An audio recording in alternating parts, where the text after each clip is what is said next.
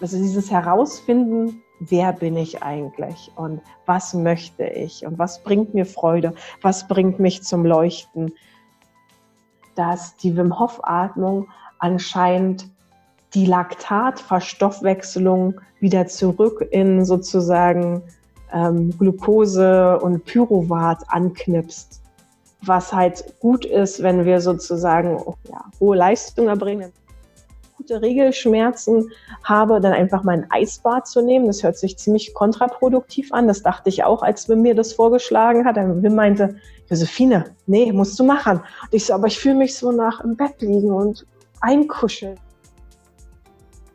In dieser Episode spreche ich mit Dr. Josephine Worsek über Kälte, Atmung und Mindset im Rahmen der Wim Hof Methode. Du erfährst, wie du diese drei Säulen als Werkzeuge einsetzen kannst und wie sie auf physischer und mentaler Ebene wirken, wie wir Kälte und Atmung gegen Schmerzen einsetzen können und vieles, vieles mehr.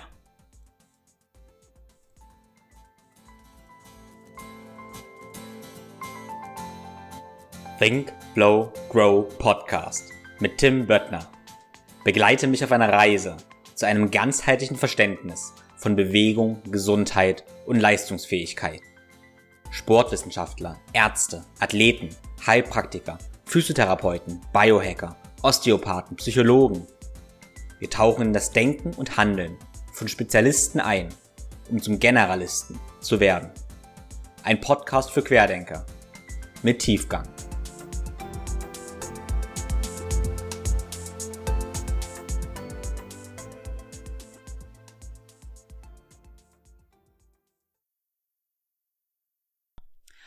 Und noch einmal herzlich willkommen. Ich freue mich sehr, dass ich heute die Dr. Josephine Worsek bei mir begrüßen darf. Ich durfte Josie vor vier Jahren auf dem Flowfest im Jahr 2016 in Berlin kennenlernen. Das Flowfest ist die größte und einzige deutsche Biohacker-Konferenz, die unser gemeinsamer Freund, der Max Gotzler von Flowgrade, veranstaltet. Die Josie hat damals die Willkommensmeditation geleitet und im Laufe des Tages eine ganze Menge Leute, mich eingeschlossen, in ein Eisbad begleitet. Im Grunde könnte man sagen, hat Josie da ja gearbeitet, aber es war ganz, ganz klar, dass es nicht ihr Beruf, sondern eher ihre Berufung war, weil ja, das Lächeln, das Leuchten in den Augen war ziemlich, ziemlich ansteckend. Das hat mich damals sehr, sehr beeindruckt. Ja, deshalb möchte ich heute mit Josie auch darüber sprechen, was ihre Augen eigentlich so zum Leuchten bringt. Damals wusste ich noch nicht so wirklich, äh, wer sie war. Ehrlich gesagt dachte ich, sie ist eine Yoga-Lehrerin. es hat sich dann aber herausgestellt, dass Josie zuerst Molekularbiologie studiert hat und auch als Molekularbiologin gearbeitet hat. Da hat sie auch schon Wim Hof kennengelernt, über den wir viel sprechen werden, und Studien mit seiner Methode angestellt. Mittlerweile ist Josie aber selbstständig als Heilpraktikerin, Yogalehrerin und vor allem Wim Hof Trainerin. Daher herzlich willkommen, Josie. Was bringt deine Augen zum Leuchten? Was ist dein Beruf und was ist deine Berufung? Oh, danke, Tim. Erstmal ganz, ganz lieben Dank für deine Worte und diese Einleitung und die Vorstellung. Und ähm, ja, es ist definitiv eine schöne Erinnerung, auch zurückzudenken an dieses Flowfest im Jahr 2016. Seitdem ist ja unglaublich viel passiert. Ähm, damals habe ich tatsächlich nur Teilzeit als Yoga- und Meditationslehrerin gearbeitet. Die andere Hälfte habe ich ähm, ja in einem Biotech-Unternehmen gearbeitet. Und hm, wenn du mich jetzt fragst, was bringt meine Augen zum, zum Strahlen, das ist definitiv dieses tun, was ich liebe und was ich liebe, hat sich heraus, das muss man ja auch her erst herausfinden und dieses Finden, diese Suche das dauert, glaube ich, bei jedem unterschiedlich lang. Bei mir hat es irgendwie ein Studium und eine Doktorarbeit und noch ein paar Jahre im Biotech-Sektor gebraucht, bis ich gemerkt habe, nee, ganz klar, ähm, Yoga unterrichten, Meditation unterrichten und Menschen ja eigentlich auch so ein Lächeln auf die Lippen zaubern und so ein bisschen Erleichterung und eine andere Blickweise ähm, bringen. Das ist das, was mir richtig Spaß macht, weil ich einfach sehe, was ich da mache. Also direkt eins zu eins oder in der Gruppe. Ich sehe, was ich vollbringe und ich bekomme ein direktes Feedback und das, das erfüllt mich mit, mit Freude. Und äh, ich bin total dankbar, dass ich das seit 2017 jetzt ganz ähm, selbstständig und auch ja in Vollzeit machen darf. Wir haben die Wim Hof Methode jetzt schon einige Male erwähnt. Magst du uns die kurz vorstellen? Mhm, na klar. Also die Wim Hof Methode wurde ja vom Niederländer Wim Hof entwickelt, also Vorname Wim, Nachname Hof und der ist inzwischen schon mehr als 60 Jahre alt und der hat sich schon seit Ewigkeiten, also seit seiner frühen Jugend ähm, damit beschäftigt, die Kälte zu entdecken. Und ja, bei ihm habe ich sozusagen die Methode gelernt. Die besteht aus drei Säulen, kann man sagen. Das ist einmal die Atmung, dann die Kälte und als dritte Säule das Mindset, also unsere mentale Haltung. Und diese drei Säulen, die zerfließen eigentlich ineinander. Wir sind sehr stark miteinander verknüpft und hm, jede Säule hat so ihre, ihre Stärke und auch Methoden, wie man die unterrichten kann und auch erfahren, erlernen und ja, verinnerlichen kann. Die Atmung ist eine, ja, eigentlich innerhalb von 15 Minuten, wenn du die Atmung machst, die typische Wim Hof Atmung, bist du sehr schnell, sehr entspannt. Also das können in 15 Minuten Meditation äh, schafft man das nicht, an die Punkte zu kommen, die man, die man ähm, ja erreicht wenn man die Wim Hof Atmung macht. Das hat mich super beeindruckt, als ich das für mich erfahren habe und entdeckt habe. Und da war auch ganz schnell der Wunsch da, und das möchte ich unterrichten. Und die zweite ähm, Säule ist die, die Kälte. Für mich geht es da ganz viel um das Entdecken der inneren Stärke. Also wirklich zu realisieren, was, was, wozu bin ich eigentlich in der Lage? Was kann mein Körper? Dieses Selbstvertrauen, innere, innere Kraft. Ähm, das finde ich sehr faszinierend und sehe ich auch immer wieder, wie Leute das für sich entdecken und da wirklich viel mitnehmen, auch für andere Lebensbereiche. Und das dritte ist das, das Mindset. Und ich glaube, über Mindset ist immer schwer, so viele Worte zu verlieren, weil es ja im Endeffekt ja was, was ist, was in uns stattfindet und die, die, die Sichtweise, die eigentlich alles Entscheidende ist. Also, wie bewerte ich Dinge? Und kann ich es schaffen, meine Gedanken zu beobachten und Dinge vielleicht anders zu bewerten. Also ich glaube, jeder kennt so dieses, so ein bisschen dieser negative Selbsttalk sozusagen, der ständig im Kopf ist. Ähm, zum Beispiel, ach, ich muss diese Woche noch Sport machen, ich habe zu wenig Sport gemacht. Oder ich habe jetzt Schokolade gegessen. Oder ähm, ich muss diese E-Mails noch machen oder diese Präsentation schaffe ich nie oder wie sehe ich denn heute Morgen aus? Ich habe total schlecht geschlafen oder oder oder. Das sind ja meistens meistens ist die Stimme, die da erklingt in uns ja nicht. Oh, du siehst ja wundervoll aus heute. oder oder, sondern da passieren ja eher leider leider eher negativ. Ähm, und dieses so ein bisschen zu erkennen, was, was unsere Gedanken eigentlich machen mit unseren Emotionen und auch mit unserem Körper. Das ist, ja, Mindset für mich und damit zu lernen, auch zu spielen und es für sich zu nutzen, also auf eine positive Art und Weise. Ja, spannend. Ähm, so ich das sehe, haben wir zwei grundlegend unterschiedliche Ebenen, aus der wir das Ganze betrachten können. Einmal die mentale Ebene, eher die psychische Ebene, wie also Kälteatmung und das ja, Mindset auf unseren Geist wirkt, auf unsere emotionale Haltung und dann, was dabei physisch passiert, wie das Ganze auf unseren Körper wirkt. Natürlich können wir das Ganze eigentlich gar nicht trennen. Wir können das in der Wissenschaft probieren zu trennen. Praktisch beeinflusst natürlich unser Geist auch immer unseren Körper und die Effekte überlagern sich. Trotzdem würde ich mit dir gerne probieren, das etwas aufzudröseln und ja, zu schauen, was, was genau passiert und wie wir das Ganze einsetzen können und was wir erwarten können als Ergebnis, was die Benefits sind. Ja, ich habe mit dir ein paar Abenteuer schon erleben dürfen. Ähm, ja, vor zwei Jahren war ich das erste Mal eine ganze Woche mit dir in Polen gewesen, in der Nähe des Hauses vom äh, Wim Hof. Und da haben wir auch, ich sag mal, verrückte Abenteuer gemacht. War natürlich viel Eisbaden, aber auch ja, ganz viel Atmen, Meditieren und ein tolles Erlebnis in der Gruppe gehabt. Wir haben uns letztendlich der ganzen Woche ja irgendwie Extremsituationen ausgesetzt, waren aber natürlich zwischendurch auch wieder extrem ruhig.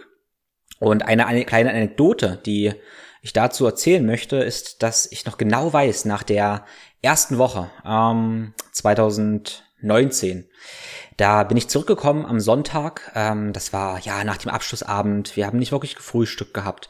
Also auch noch eigentlich gefastet. Ich war ausgezehrt, etwas müde, äh, glücklich, aber, aber müde. Und das war gerade die Zeit, wo ein ja, kleiner CrossFit-Wettkampf an dem Sonntag noch war. Die CrossFit Open. Damals war ich da noch ziemlich motiviert und ich weiß noch genau, dass ich aus Polen direkt zurückgefahren bin. Bin äh, direkt, ohne nach Hause zu fahren, ohne was zu essen, ohne Kaffee, direkt in die, äh, ja, in die CrossFit-Box gegangen und habe da den äh, kleinen Wettkampf gemacht.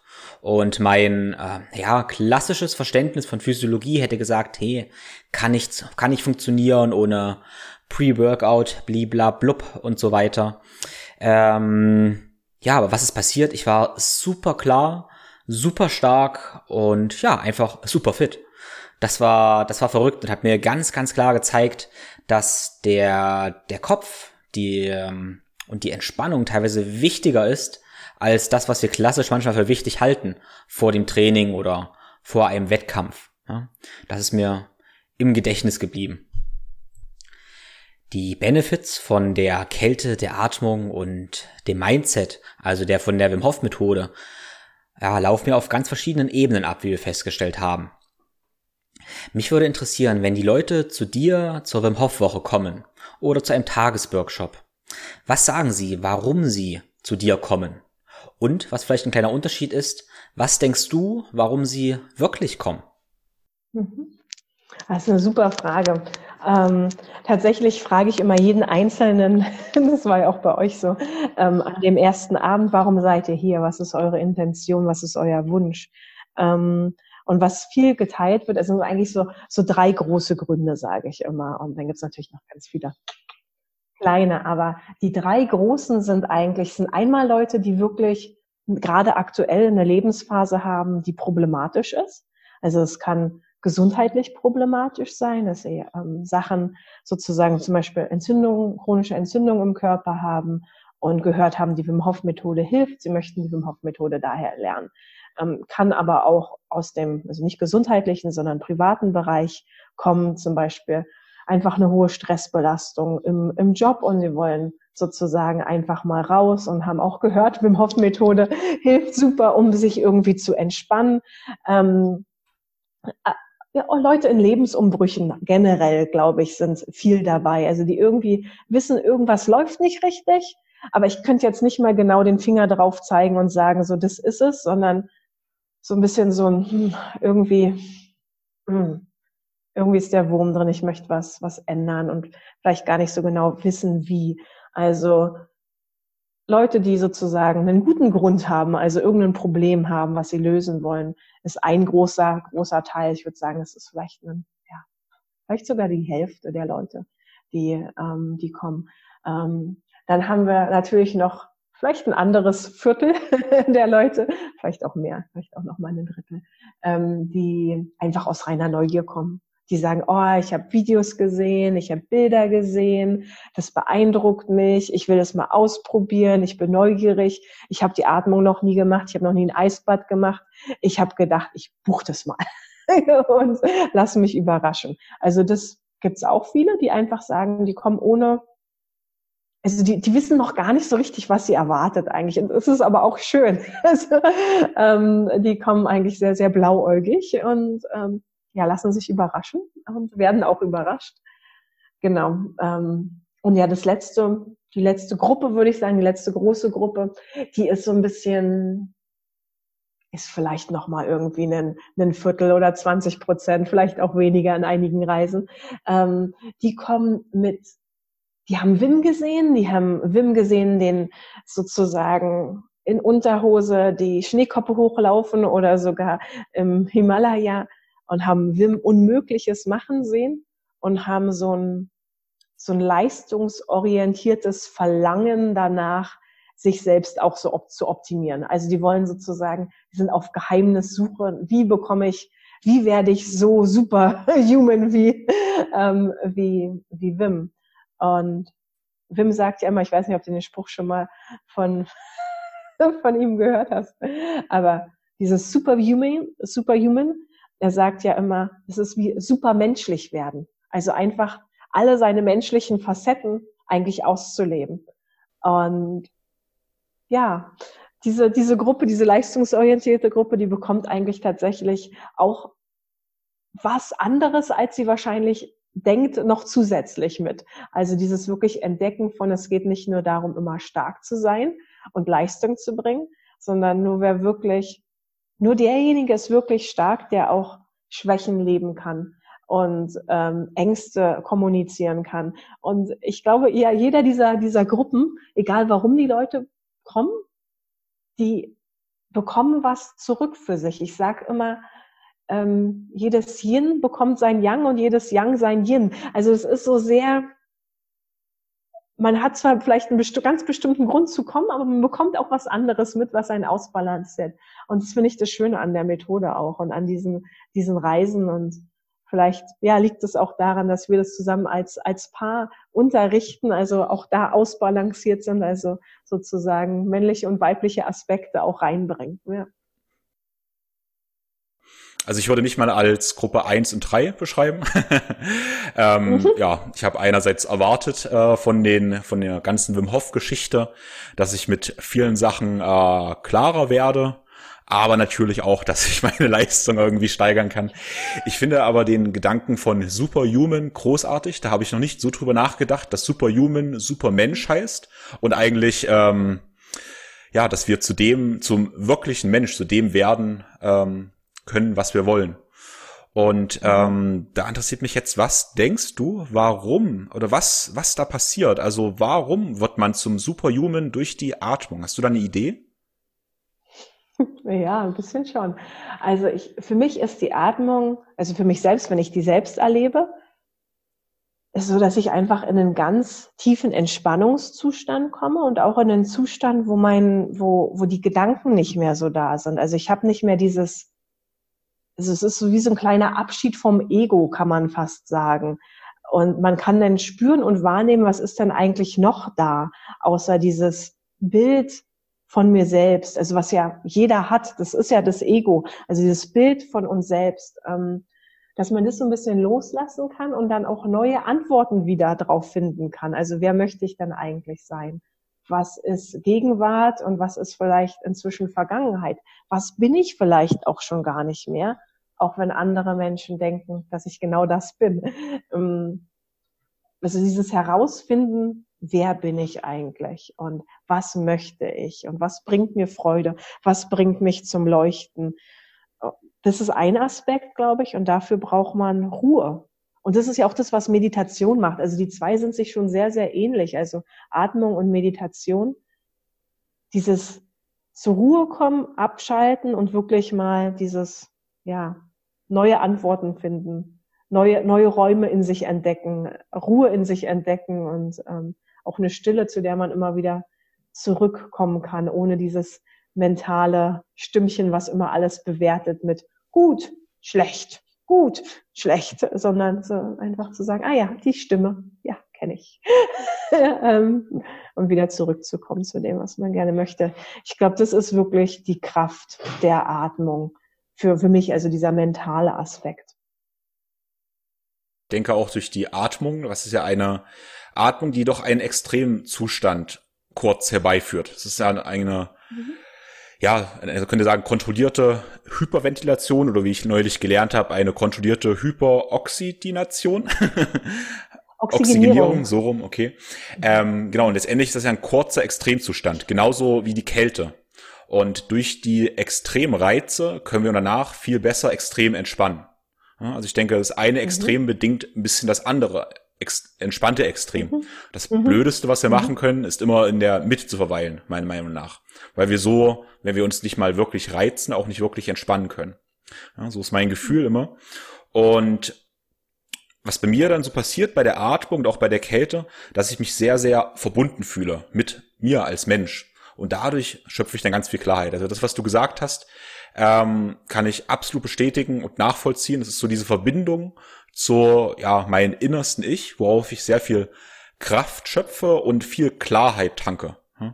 Und da lösen sich automatisch ganz viele Blockaden, ja, genau, Blockaden lösen. Ähm, Frage zu der Atmung. Erstmal für die, die die Atmung jetzt nicht kennen, kannst du das ganz kurz erklären, was was diese Wim Hof Atmung eigentlich ist? genau. Also in der Wim Hof Atmung spielen wir auch wieder mit einer Aktivierung vom Sympathikus und Parasympathikus. Das ist wie so ein Wechselspiel, die Atmung. Wir haben einen Teil der Atmung, der wird sehr schnell geatmet, sehr schnell, sehr tief geatmet in den Bauch und in die Brust und wieder aus. Da macht man 30 schnelle, tiefe Atemzüge. Und nach diesen 30 tiefen Atemzügen hält man den Atem an auf der Ausatmung. Und da wird man feststellen, man kann den Atem hier viel, viel länger anhalten als normalerweise. Also manche Leute direkt im ersten Anlauf über eine Minute, andere sogar über 90 Sekunden oder zwei Minuten. Und während dieser Phase des Atemanhaltens merkt man dann auch, wenn man hinhört, uh, meine Herzschlagrate geht nach unten. Da ist also weniger und weniger Herzschlag, so dass man, wenn man so eine, so eine praktische Uhr hat, ähm, wie inzwischen fast viele Biohacker oder alle, ähm, sieht man also Herzschlagraten von um die 45, vielleicht sogar teilweise noch tiefer. Und das ist Wahnsinn. Mhm. Zeigt halt wirklich, dass der Parasympathikus ähm, aktiviert wird. Und danach, nach diesem Anhalten des Atems, kommt natürlich irgendwann der Moment, wo man wieder einatmen möchte. Dann atmet man tief ein, hält den Atem auf der Einatmung für 15 Sekunden. Und wenn das durch ist, beginnt man mit der nächsten Runde, also wieder diesen 30 tiefen, schnellen Atemzügen, gefolgt von einem weiteren Anhalten der Atmung auf der Ausatmung, gefolgt von wieder tief einatmen und für 15 Sekunden halten. Und das macht man, Ganze macht man so um die dreimal, kann man auch mehr öfter machen, aber ich sage erstmals für den Anfang ist immer gut, dreimal mit dreimal zu beginnen, um sich da mal reinzufühlen, weil es doch sehr intensiv ist. Also es kann dazu kommen, dass die Finger kribbeln, dass einem so ein bisschen schwindelig wird, dass man vielleicht gar nicht mehr weiß, liege ich denn jetzt oder stehe ich oder irgendwie also dieses Körpergefühl so ein bisschen dass sich der Körper auflöst. Ähm, genau, aber für jeden sind diese Erfahrungen auch ganz unterschiedlich. Also manche Leute sehen Farben, manche Leute hören ihr Herzschlag ganz laut. Es können auch Emotionen hochkommen. Also ja, das ist für jeden ein bisschen anders und auch jedes Mal, jeden Tag ein bisschen anders. Mhm. Was denkst du, warum die Emotionen da hochkommen? Hm. Ich glaube, das hat viel damit zu, darüber haben wir uns schon mal über, drüber mhm. unterhalten. Und ich glaube, das hat viel damit zu tun, also wenn wir mal überlegen, wie wir atmen, wenn wir zum Beispiel traurig sind oder gestresst mhm. sind. Das ist ja viel zum Beispiel traurig. Ich versuche mal nachzumachen, aber dieses typische, dieses Schluchzen, dieses mhm. dann, und dann fängt man an zu, zu weinen. Oder dieses, oder dieses, dieses, dieses Wütende, dieses auch so.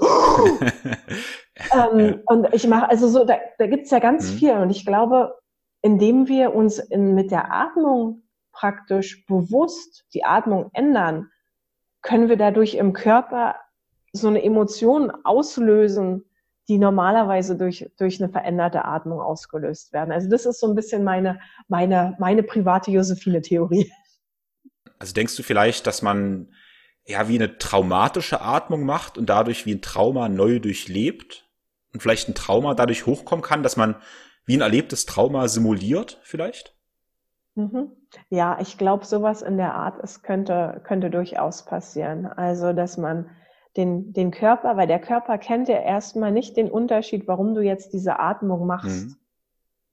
Also ist, ist der Grund, dass du wirklich traurig oder wütend bist, sondern der Körper merkt, ah, du machst diese Atmung ähm, und löst dann ähm, sozusagen Erinnerungen aus und ähm, wenn man diese Erinnerung dann in einem sicheren Rahmen, also durch nochmal durchleben kann und mit sicherem Rahmen meine ich mit Menschen, die man vertraut, ähm, in einer, ja, in einer schönen Atmosphäre sozusagen, in einer sicheren Atmosphäre, wo man sich ja wohlfühlt und geliebt fühlt, dann kann man da, glaube ich, ganz viel bewältigen auch. Ja. Also wir haben ja da verrückte Sachen gesehen, du noch viel mehr als ich. Aber das heißt verrückte Sachen oder auch selber erlebt, dass man plötzlich anfängt, zu weinen, doch auch wirklich starke Männer sieht, die sich plötzlich in den Arm liegen und weinen. Das ist äh, faszinierend. Und ähm, hier habe ich auch wieder so ein kleines Thema von dem Podcast eigentlich gefunden, denke ich. Ähm, wir können also die Atmung theoretisch als Traumatherapie irgendwie auch anwenden oder ansehen in der ein oder anderen Form. Ich meine, das ein oder andere Trauma haben wir irgendwie alle. Hm? Und gerade wenn wir das noch gar nicht so richtig sehen und vielleicht auch nicht drüber sprechen können, dann ist der, ja, ich sag mal, klassische Weg der Traumatherapie, um drüber zu reden, vielleicht gar nicht zugänglich. Und über so eine Artentechnik könnte man vielleicht viele Sachen auflösen, ohne dass man das Ganze auf einer bewussten kognitiven Ebene macht. Mhm. Also passieren sehr, sehr viele Sachen. Mhm. Und es ist es auch so, hier in einem Gespräch sind wir auf einer kognitiven Ebene. Also wir unterhalten uns über was, das Wissensaustausch und aber dort, das ist was, genau, das ist was gefühlt, das ist was teilweise kaum wahrnehmbares, was die Menschen auch sehr schwer nur beschreiben können und ähm, für sich selbst, was ist da jetzt eigentlich passiert. Manchmal können die Menschen noch nicht mal sagen, warum sie traurig sind oder warum sie wütend sind oder warum sie so glücklich sind. Manchmal ist einfach nur dieses Gefühl da. Also es ist sehr interessant, ja. Was denkst du oder was weißt du, was für Kontraindikationen gibt es? Einmal auf physischer, aber auch so auf psychischer Ebene. Also gibt es Leute, ja, die du, eher, denen du eher davon abraten mhm. würdest? Mhm, ja, definitiv. Also es gibt definitiv Leute, die wissen, dass sie ähm, psychotische Episoden haben oder dass sie schon in der Psychose sind. Ähm, dann, dann bitte nicht die Atmung machen, weil das kann bei Leuten, die immer wieder psychotische Episoden haben, natürlich genauso was triggern. Also weil die auch dort Emotionen hochkommen und diese starken Emotionen einen Schub, wie einen Schub auslösen können. Ähm, und diesen Menschen würde ich das, diese Atmung nicht empfehlen. Definitiv nicht innerhalb, ach, ich lade mir mal die App runter und ich mache das alleine zu Hause. Und def definitiv auch nicht als große Gruppe irgendwie auf einem Festival oder mit einem Workshop mit Wim mit irgendwie 200, 300 Menschen, sondern wenn dann alleine eins zu eins mit einem Coach, der sich auch auskennt mit Psychosen. Und ähm, dass man da ganz eine andere Variante der Atmung wählt, also eine ganz leichte und mal schaut, was da möglich ist. Aber auch da muss man fragen, warum wollen diese Menschen denn eigentlich die Wim Hof Atmung machen? Und gibt es vielleicht auch noch andere Wege sozusagen, von denen sie profitieren können? Muss es dann die Wim Hof Atmung sein oder kann man vielleicht einen anderen Weg wählen, der, der sicherer ist? Ja, das klingt mhm. schön. Ähm, ja, für mich hat ist die Aufatmung vor allem auf mentaler Ebene sehr, sehr wertvoll, interessant. Wir haben natürlich auch die physische, körperliche Ebene. Ja, was denkst du, also als, also viele meiner Zuhörer sind ja auch Sportler, vielleicht auch Leistungssportler. Was denkst du, hat das für Leistungssportler auch eine Relevanz? Ja, definitiv. Also Entspannung bringt für jeden was, natürlich auch gerade für Leistungssportler, weil du bist nur in der Lage zu Höchstleistung, wenn du die Balance hast. Also dieses Anspannung und ähm, voller Leistung bringen und aber auch Erholung und ähm, Wiederaufbau. Und dafür ist die Atmung ganz wichtig, weil es uns in den entspannten Zustand bringt und uns dadurch sozusagen, ja, einen Vorteil liefert, auch im nächsten Wettkampf, weil wir einfach erholter sind. Also es ist die eine Ebene, es ist für mich die größte Ebene. Auf anderen Ebenen, Wim sagt immer, wir vermehren sozusagen die roten Blutkörperchen. Hm. Dadurch, dass wir den Atem so lange anhalten, haben wir wie eine ähm, ja, eine, die Sauerstoffkonzentration nimmt sozusagen dramatisch ab. Das ist wie so eine Hypoxie und dadurch stimulieren wir die Produktion von roten Blutkörperchen. Wurde bis jetzt noch nicht in einem Labor wissenschaftlich, also als eine Studie veröffentlicht, aber wir sind uns eigentlich ziemlich sicher, dass es so sein muss, aber wurde noch nicht gezeigt. Das ist ein weiteres, ähm, ein weiterer Aspekt. Also Hochleistungssportler machen ja zum Beispiel auch Höhentraining. Und nichts anderes ist, ist die Atmung, ist die eine Sache. Wim sagt auch immer, das muss irgendwas mit den Mitochondrien machen. Also, dass wir irgendwie mehr Mitochondrien haben oder eine bessere Energieausbeute oder Energieeffizienz der Mitochondrien erreichen. Und das ist ganz interessant, weil ich habe äh, vor kurzem, jetzt im April, ist tatsächlich endlich die Publikation rausgekommen, an der ich damals mitgewirkt habe. Ich habe eine Studie mitbegleitet zur Wim Hof Methode. Und ähm, in dieser Studie ging es so ein bisschen darum, dass wir gesehen haben, dass die Wim Hof Atmung anscheinend die Laktatverstoffwechselung wieder zurück in sozusagen ähm, Glucose und Pyruvat anknipst. Mhm. Ähm, was halt gut ist, wenn wir sozusagen Hochleistung, weil wir gerade ja, hohe Leistung erbringen, dann switchen wir ja meist in den, und da bist du ja mehr mhm. Experte als ich, aber mehr in den anaeroben Zustand, produzieren ganz viel Laktat in den Muskeln ähm, und das Laktat muss dann zurück über den Blutkreislauf in die Leber wiederkommen und in der Leber kann dann aus dem Laktat kann wieder sozusagen was Nützliches hergestellt werden. Und wir haben gesehen, dass die Wim Hof Atmung wohl genau diesen, diesen Knipser macht, dass das wieder mehr, mehr geschieht. Also, dass aus dem Laktat wieder Pyruvat und dann auch ja, Glucose hergestellt werden kann. Also vereinfacht gesprochen, dass wir wieder mehr Energie aus dem, aus dem angesäuerten oder ja, zum Laktat bekommen. Mhm. mhm. Ich habe auch die Erfahrung gemacht, dass bei der Wim dadurch, dass die Sauerstoffsättigung so stark abnimmt, kriegt man ein wahnsinniges Kribbeln. Ne? Und und dieses Kribbeln, am Anfang ist es ein bisschen, ja, bedrohlich, aber man gewöhnt sich ganz schnell dran und nimmt es ja auch einfach als gegeben wahr. Und das ist aber ein ähnlicher Zustand, den man auch in einem, in einer Wettkampf, in einer sportlichen Wettkampfsituation haben kann, mit extremer Anstrengung.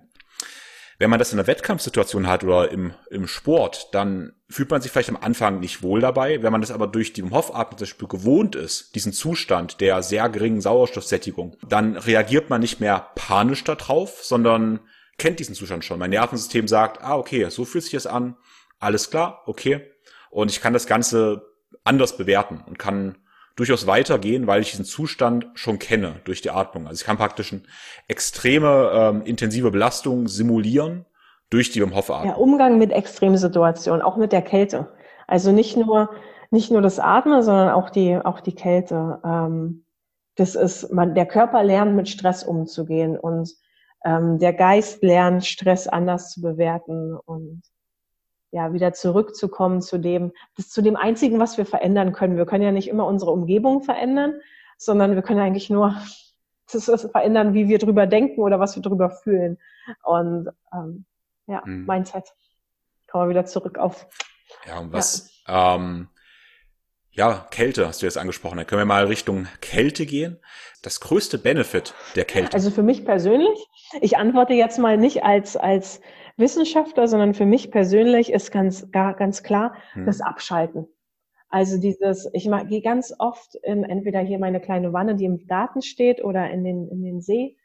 Das ist nach einem langen Arbeitstag, dieses wirklich das ist wie so ein Eintauchen und dann, dann ist dann auch Ruhe im Kopf und man kann ganz viele Sachen auch hinter sich lassen, die E-Mails, die Anrufe und die To-Do-Liste, sondern da ist dann, da ist dann Ruhe. Und das ist für mich wirklich der größte Benefit. Also dieses, ja, Gedankenstille, weil man, die Kälte bringt einen absolut in den jetzigen Moment, also in das Fühlen rein und in die Wahrnehmung. Und das ist für mich das, das hm. Schönste daran. Bist du sofort ruhig oder hast du erst eine andere Reaktion, wenn du in die Eisbahn steigst? Na, ich habe erst eine andere Reaktion. Also ich definitiv auch nach all den Jahren ist immer noch so ein bisschen immer da, so dieses, ich will nicht sagen Aufregung, aber das ist so dieses Vorfreude vielleicht und dann auch erstmal wie so eine Aktivierung. Also da ist erstmal so dieses da und dann kommt so, ha, also um das irgendwie als so mal zu intonieren, was, was da passiert. Ja, also es ist beides. Also ich denke, da passiert schon erstmal so ein kleines, so eine kleine, das sagt man auch, das ist jetzt auch wieder Wissenschaft, dass da erstmal der Sympathikus aktiviert wird und dann ähm, der Parasympathikus, ja.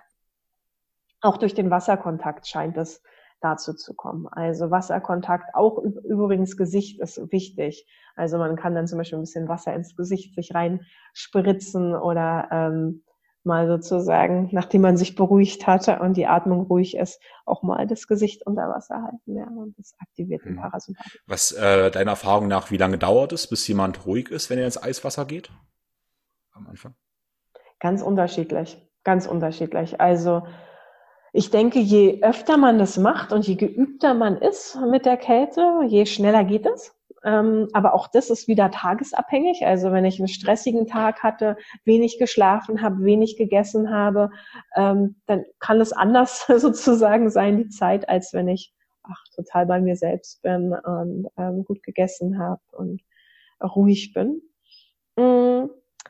Also was ich in einem Wim Hof Workshop sagen wir immer, bleibe zwei Minuten im Eisbad. Das ist sozusagen unsere, unsere maximale Zeit. Die Leute sollen maximal zwei Minuten im, im kalten Eiswasser sein. Und innerhalb dieser zwei Minuten erreicht jeder also die meisten Leute, ich würde sagen 95 Prozent der Leute erreichen diesen ruhigen Zustand in den zwei mhm. Minuten. Ähm, kannst du, also ich fand es immer faszinierend, dass äh, du ja die Leute auch beobachtest und dann einschätzt, ob sie bereit sind oder nicht. Ähm, hast du ein Gefühl mhm. oder eine, so eine Art Anamnese? Also Anamnese ist jetzt ein sehr fachliches Wort, aber man kann ja auch eine gefühlte Anamnese machen. Also wenn du jetzt jemanden siehst und den auf, ja, von mir aus eine kalte Dusche oder ein kalte Bad vorbereitest, ähm, ja, was denkst du, wie sieht deine mentale Anamnese aus? Das ist so interessant. Also die, über die Frage habe ich auch sozusagen nicht, habe ich lange nachgedacht und bin da eigentlich sehr schnell drauf gekommen, das ist halt nicht rational. Das ist nicht rational logisch, sondern es ist eher intuitiv gefühlt. Dieses, dieses Wissen sozusagen. Also ich habe mich wirklich gefragt, woher kommt das Wissen? Ob das jemand jetzt wohl gut wegsteckt oder nicht. Und das, das ist nicht hier, also es ist nicht im Kopf, es ist eher so irgendwo Herz, Bauch gegen, dass ich das, das weiß irgendwie, ähm, ohne dass es jetzt offensichtlich logische Gründe gibt. Ein bisschen, was man machen kann, wenn man neu ist in dem ganzen Thema und jetzt sich fragt, ah, ist dann jemand jetzt bereit dafür? Ähm, bin ich selbst bereit dafür? Dann sage ich immer, das mache ich auch ganz oft in meinen Workshops, ich frage also ab, wer hat denn schon mal eine kalte Dusche genommen? Und wenn sich dann irgendwie zwei Leute nicht melden, dann frage ich, warum habt ihr denn noch keine, also habe ich ja in der E-Mail geschrieben zur Vorbereitung, was hat euch denn abgehalten, diese zwei, also diese zwei Minuten mal unter der kalten Dusche mal auszuprobieren. Und das ist so eine ganz einfache, das ist dann rational und logisch, weil wenn jemand sozusagen den Schritt noch nicht gewagt hat, sich mal kalt abzuduschen, dann kannst du davon ausgehen, dass er eine große Hemmung und anscheinend auch eine große Angst hat vor der Kälte. Weil ansonsten hätte er das ja alleine mal ausprobiert zu Hause. Und die Leute sollte man dann definitiv auch im Auge behalten. Ähm, und da kann man damit rechnen, dass es für diese Leute schwieriger ist. Aber das ist dann beides. Das ist mental schwieriger, weil sie haben sich ja schon alleine nicht getraut, mal die kalte Dusche zu nehmen, aber auch körperlich schwieriger, weil sie es noch nie, weil der Körper gar keine Kälte mehr gewöhnt ist. Und das ist ja bei bei vielen von uns so. Wir sind immer schön, die Wohnung ist schön warm geheizt, wir sind immer warm angezogen, ähm, auch wenn es vielleicht gar nicht so nötig ist. Und der Körper hat es verlernt, sich da sozusagen anzupassen. Also das ist so eine Frage, die man, mhm. die relativ einfach darauf ähm, schließen lässt. Und dann sind es auch Menschen, die generell weniger selbstsicher sind, die, für die ist es auch schwieriger. Und das, das muss aber jetzt, das, das soll jetzt nicht wie ein Nachteil klingen, weil ich glaube, dass genau diese Leute davon super profitieren, weil sie mich merken, ähm, ich kann das ja doch. Und die gewinnen eigentlich ein Stück ähm, Selbstsicherheit und ja, Stärke dadurch. Also die blicken auf sich selbst mit anderen Augen danach.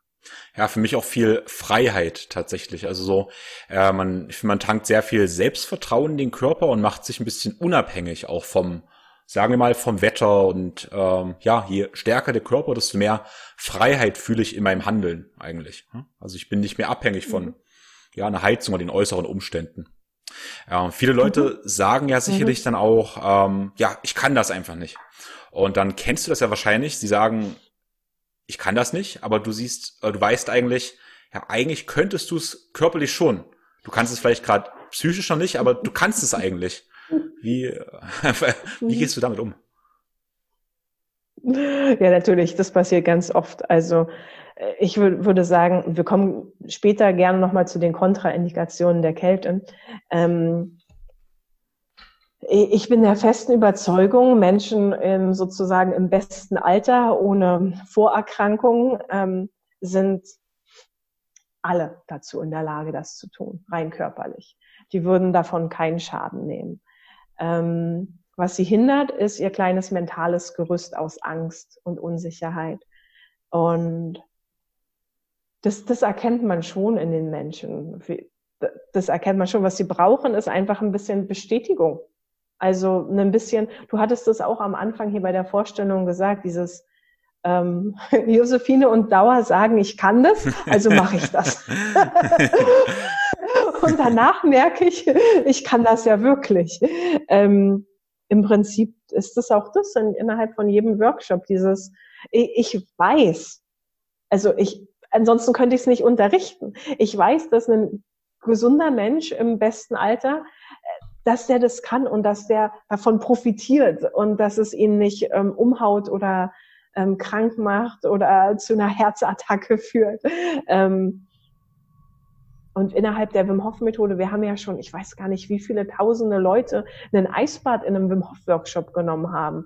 Also das sind ja bei mir schon, schon mehrere hundert. Ähm, und mit all den Wim Hof Instruktoren, das sind, das kam noch nie zu irgendwelchen Komplikationen wie, wie Herzproblemen. Und ich denke, da ist die Vorbereitung halt auch ganz wichtig. Also diese mentale Vorbereitung und eine innere Ruhe und eine innere, ja, Sicherheit, dieses Ich, ich kann das Mindset der ja auch in dem Workshop ja unterstützt wird, ähm, den Menschen wirklich Tools zu geben, okay, woran kann ich mich festhalten? Ich kann mich an der eigenen Atmung festhalten.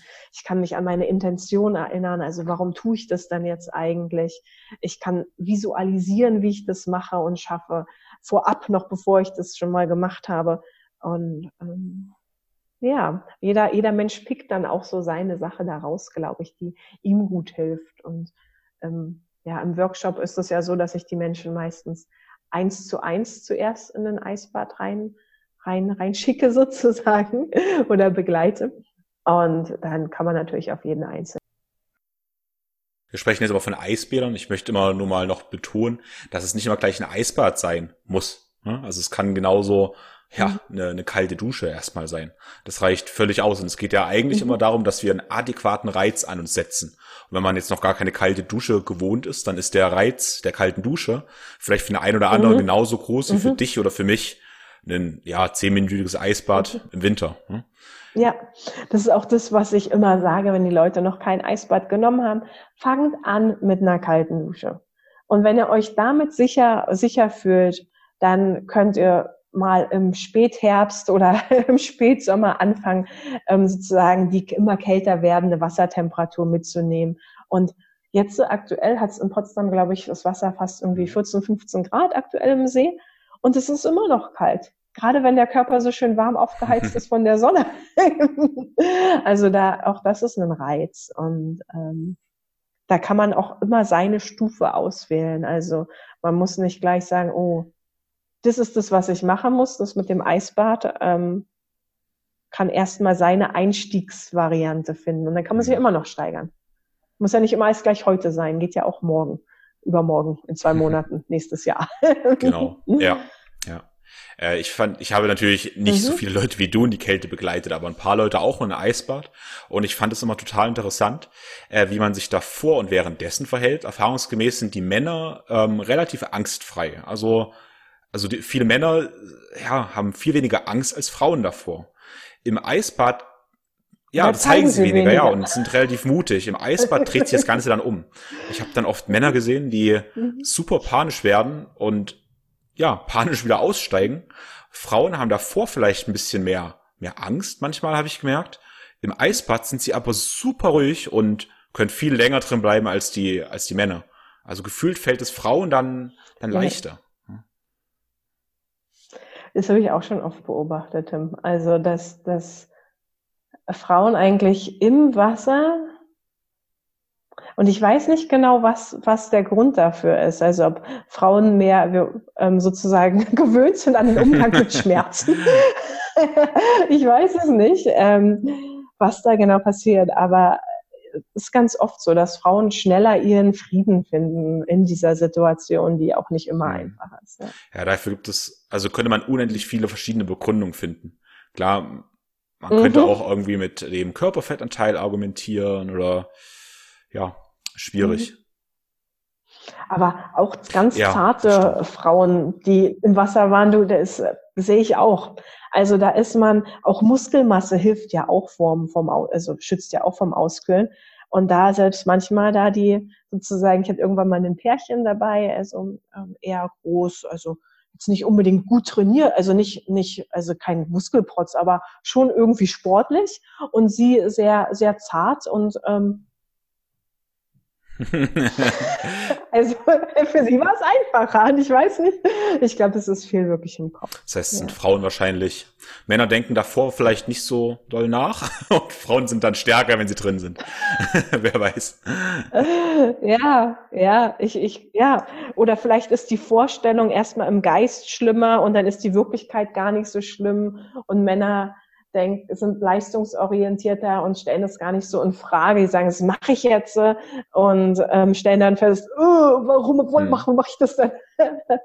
also ich weiß es nicht, genau. Aber das habe ich tatsächlich auch schon beobachtet, dass das genau so das nicht so, Wichtig passt. natürlich jetzt, äh, mhm. weil wir ja doch äh, Wissenschaftler sind, bevor jetzt alle anfangen, kalt zu duschen und ins Eisbad zu springen, ähm, Kontraindikation, auch auf physischer Ebene. Mhm. Genau. Also wir hatten ja die ähm, Kontraindikation ähm, der Atmung ähm, genannt. Das waren ja Psychosen ähm, oder psychotische Episoden. Da möchte ich gerne noch ähm, ergänzen Epilepsie, also Leute, die mhm. Anfallsleiden haben. Auch diese Leute bitte keine Atmung machen. Das ist eine Gruppe, die sich doppelt auch mit dem mit der mit dem Eisbaden sozusagen, einfach weil natürlich so starke Reize können sozusagen ja auch einen Anfall auslösen. Das habe ich noch nie gesehen, noch nie miterlebt. Ähm, kenne wenig Leute mit Epilepsie. Ähm, aber von daher sagen wir Leute mit Epilepsie bitte nicht. Mm. Dann kommt es beim, also gerade beim Eisbaden und die Gruppen, die sind alle so, die sind eigentlich so Atmung und Kälte, das ist, die verfließen so ein bisschen ineinander. Also besonders Leute mit Herzproblemen sind natürlich gefährdet ähm, im Eisbad. Also wenn die schon mal einen Herzinfarkt hatten, Herzrhythmusstörungen haben, eine Angina pectoris haben ähm, oder oder oder. Also das sind diese Leute, sind Leute, Menschengruppen, denen ich kein Eisbad gleich empfehlen würde.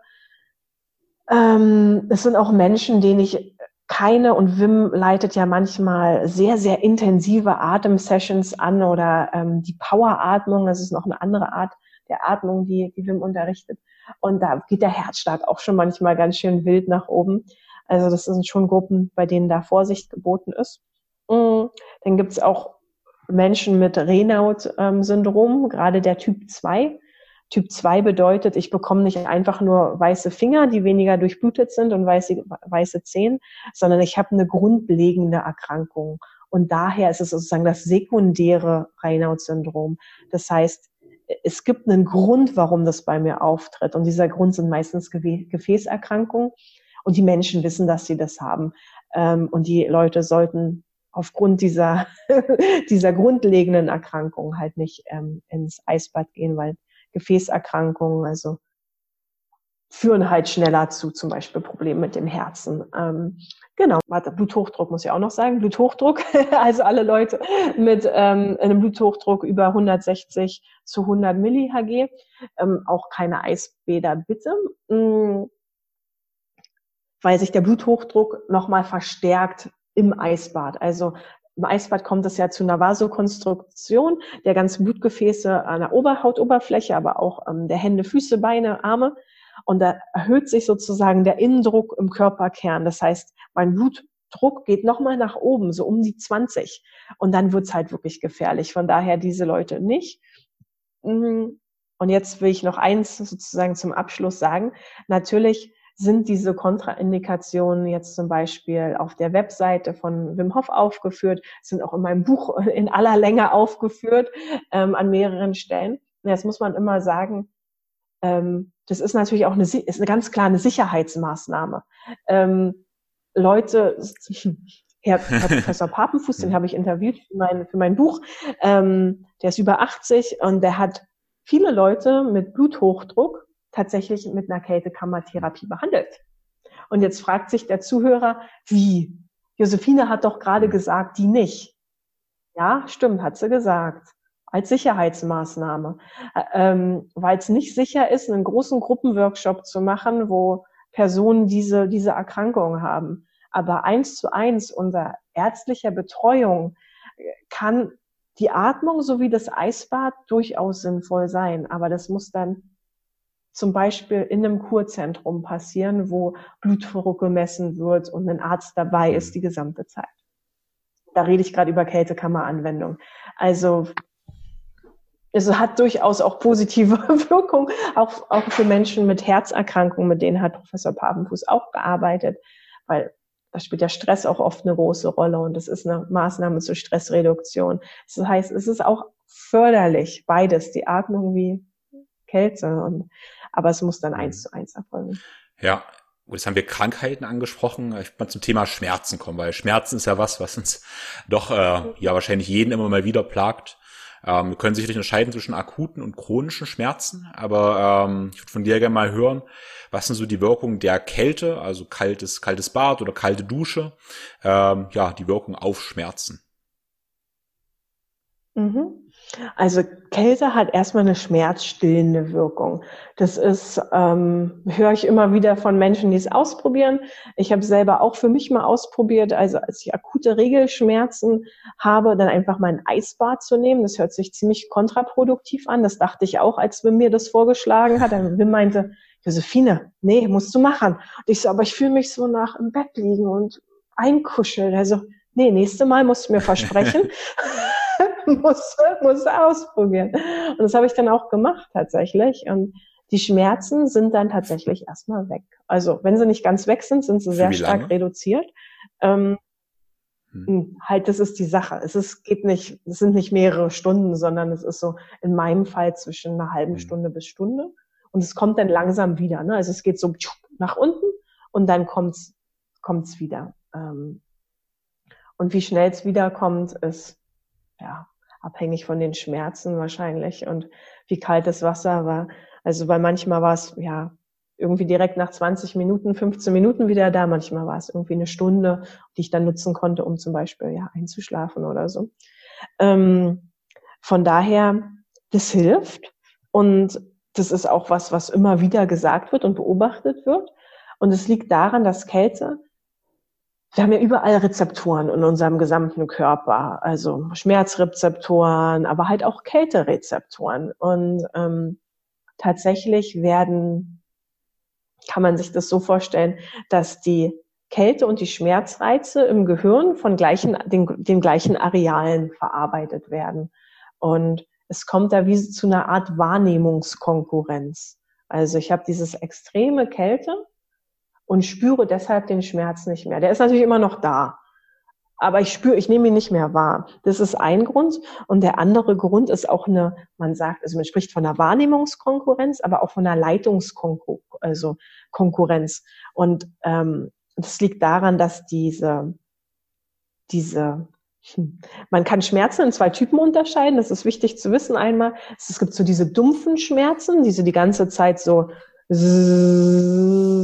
machen und irgendwie da sind.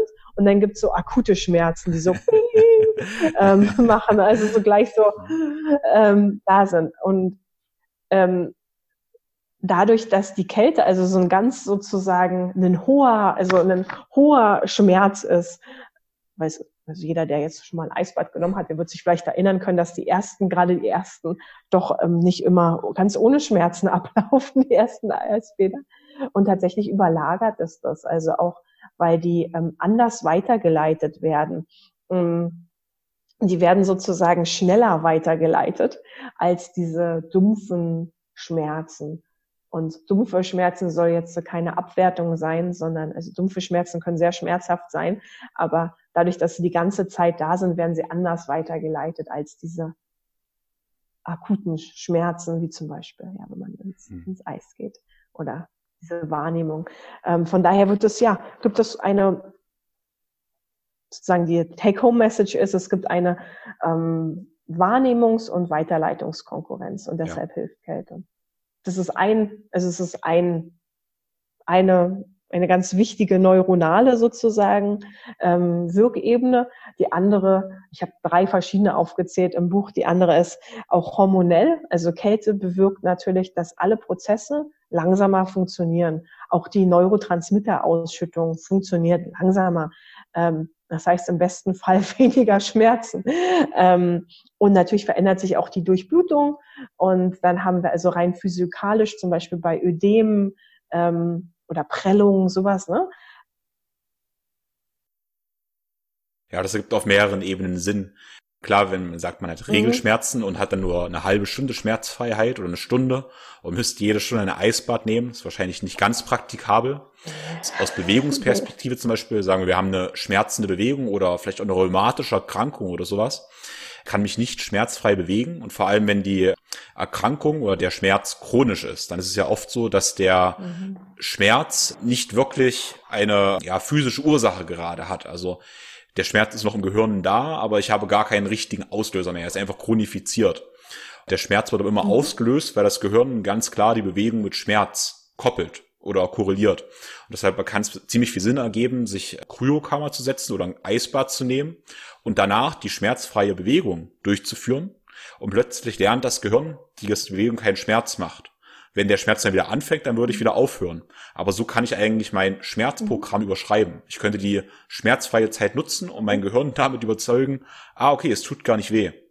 Und dann könnte ich hoffen, dass mein Gehirn mhm. vergisst, dass die Bewegung Schmerz macht und ja, könnte so Besserung verschaffen. Das passiert ja, soweit ich weiß, auch zwischen Berlin war ich mal in einer Kryokammer gewesen und die arbeiten genau so, dass die in eine Kryokammer gehen, Arthrose oder nee, Rheuma-Patienten, glaube ich, waren das, und danach mhm. trainieren sie eine Stunde und können sich ja schmerzfreier ja. bewegen. Genau. Ich wollte gerade sagen, du klingst jetzt wie Professor Papenfuß. Das ist genau das, was, was, was er sagt. Also das macht gerade Kältekammeranwendungen machen, ich will nicht sagen nur Sinn, aber er sagt, machen den meisten Sinn, wenn kombiniert mit anderen Therapien, wie zum Beispiel Bewegungstherapien, also mit Physiotherapie, mit ähm, für Leute, ähm, ja, zum Beispiel auch Kinder mit ähm, ja, mit sozusagen, die haben einen, einen frühkindlichen Hirnschaden erlitten und krampfen dann zum Beispiel.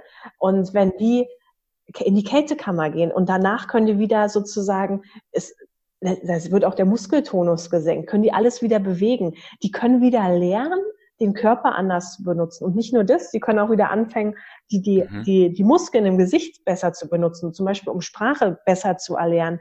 Ähm, und er meint, das also eigentlich in jedem Bereich, auch bei Rheuma, genau, ähm, äh, Multipler Sklerose, die haben ja manchmal auch Bewegungseinschränkungen, macht es so einen Sinn, das zu kombinieren und dann auch zu schauen, was, was braucht jetzt der Einzelne.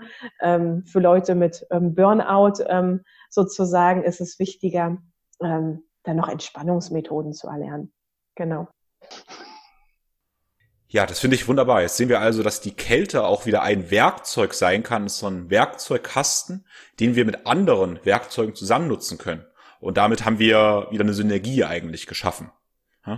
Das ist, äh, wie gesagt, wenn wir Wissen von Schmerzen haben, wie man in der Schmerztherapie vorgehen kann, können wir die Kälte als zusätzliches Werkzeug nehmen.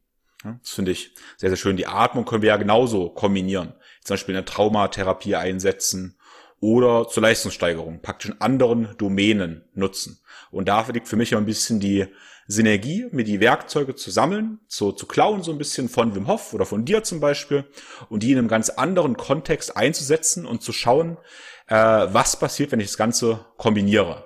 Klar, da hört dann immer ein bisschen die Wissenschaft aus, weil wenn ich nicht nur einen Aspekt mir raussuche, sondern das Ganze, wie du sagst, wie der Herr Papenfuß mit Bewegung das kombiniere, mit anderen Begleittherapien, von mir aus noch mit irgendwelchen Neurogeschichten, wer weiß, was man alles machen könnte, dann wird das Ganze so komplex, dass ich dann eigentlich keine Studie mehr an, ähm, ja, machen kann, außer meine eigene N gleich eins, weil es alles zu komplex ist. Mhm. Und jeder muss da rausfinden, was für ihn funktioniert.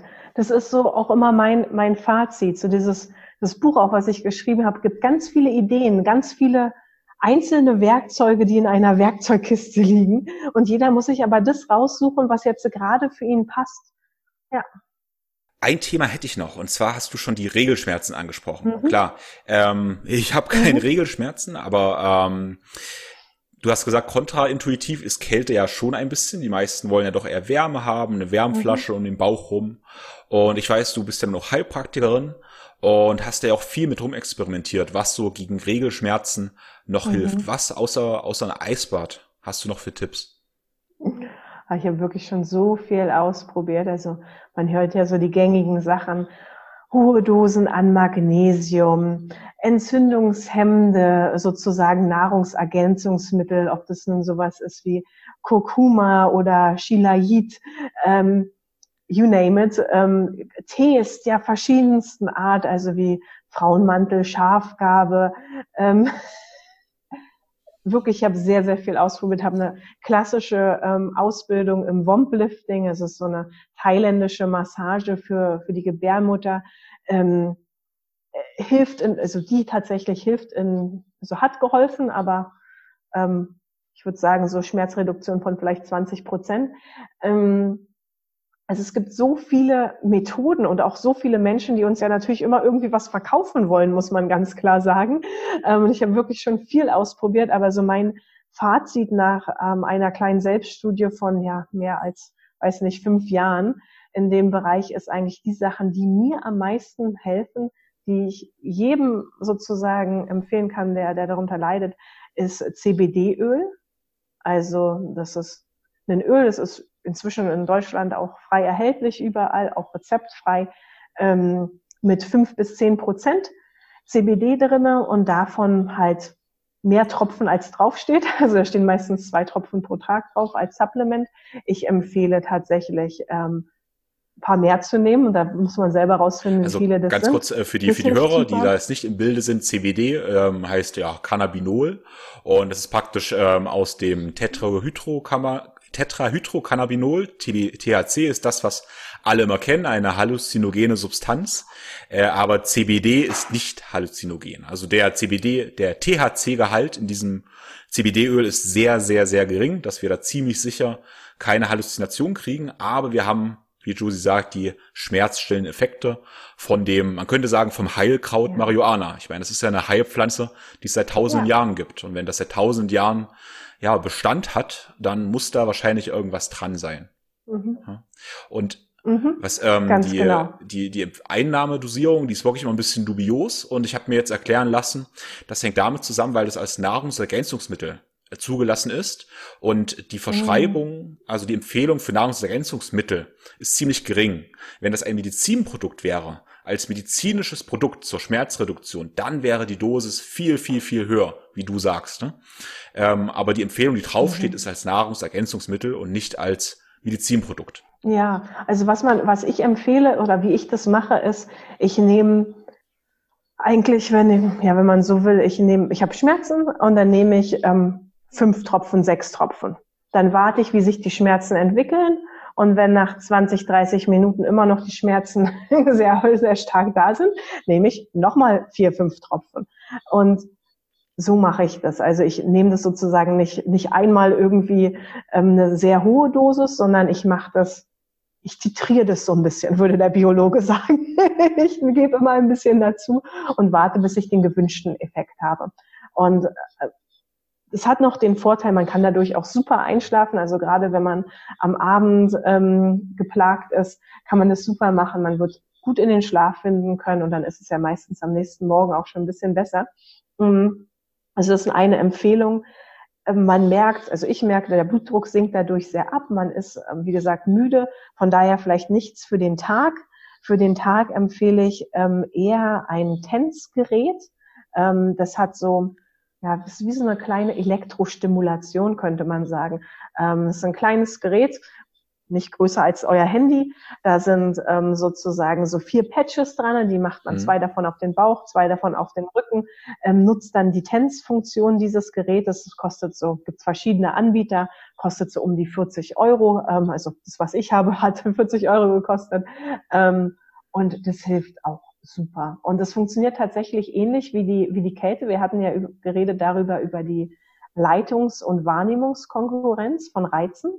Das Tänzgerät macht genau das auch. Also man setzt sozusagen einen weiteren Reiz, diesmal nicht die Kälte, sondern einfach nur so ein Zzz, und dadurch haben wir weniger Schmerzen ähm, oder nehmen weniger Schmerzen wahr, muss man sagen.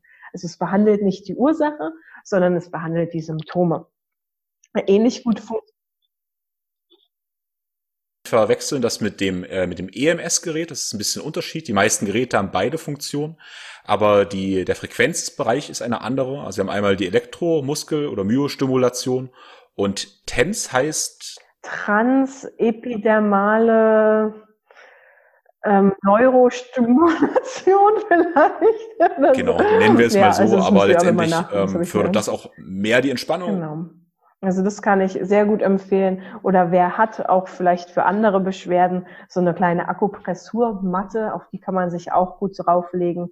Das macht genau das gleiche wie dieses Tänzgerät. Das kommt zu einer, ja, dadurch, dass man sozusagen die ganzen kleinen Spieker im Rücken ähm, spürt, kommt es zu einer, ja, einer anderen Wahrnehmung in dem Sinne von, von Schmerz, weil man ähm, die Schmerzen werden überlagert, die eigentlichen Schmerzen.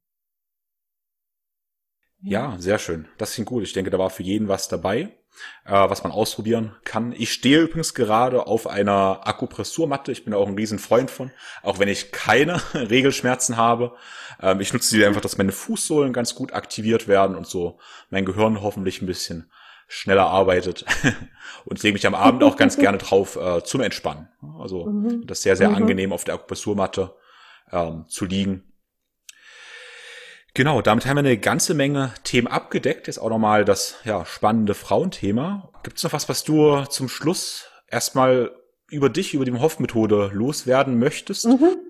Also die eine Sache, glaube ich, eine Sache gibt's nie, aber der eine Anfang, ein guter Anfang, ein guter Anfang ist, nehmt euch vor, bei der nächsten Dusche mal kalt zu duschen danach. Und es muss auch gar nicht lange sein, sondern einfach nur mal die Beine und die Arme und vielleicht sogar den Bauch und den Rücken kalt abzuspülen nach dem Duschen. Und das ist wirklich so ein Anfang rein in das Thema, über das wir uns gerade so, so viel unterhalten haben. Ähm, das kann ein Startpunkt sein für einen neuen Weg. Genau, was ich noch dazu ergänzen würde, ist dann zu überlegen, was es mit euch gemacht hat.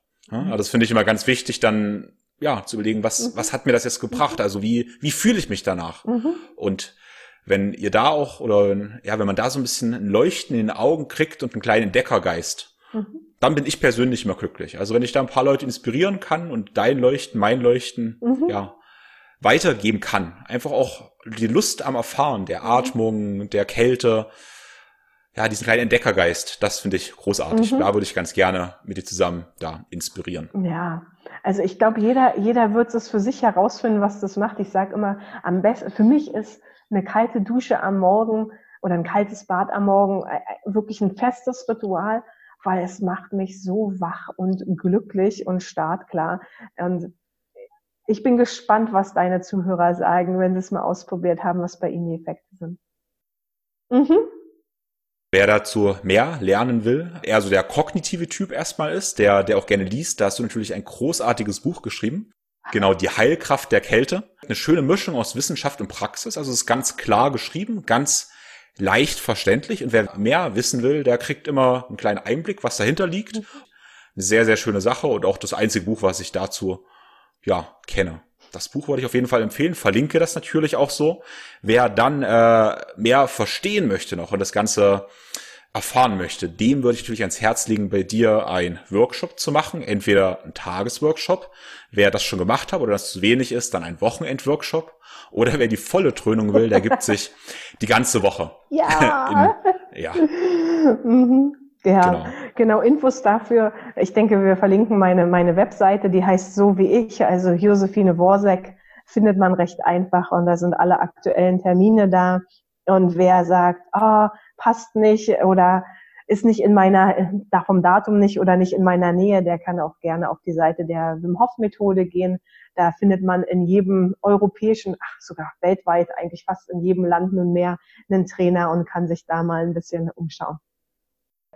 Ganz, ganz lieben Dank fürs Zuhören und ich freue mich auf Feedback genauso wie Tim und bin gespannt, wie eure Erfahrungen sind mit der Kälte, ob das jetzt äh, erstmal ja die kalte Dusche ist oder ähm, später irgendwo das Eisbaden und wünsche euch ganz viel Spaß beim Entdecken. Vielen Dank, Josie, und vielen Dank an alle Zuhörer. Die Shownotes zur Folge findet ihr auf www.thinkflowgrow.com Kälte. Dort findet ihr auch alle Links von den Dingen, die Josie oder ich empfohlen haben und die wichtigsten und schönsten Zitate der Folge.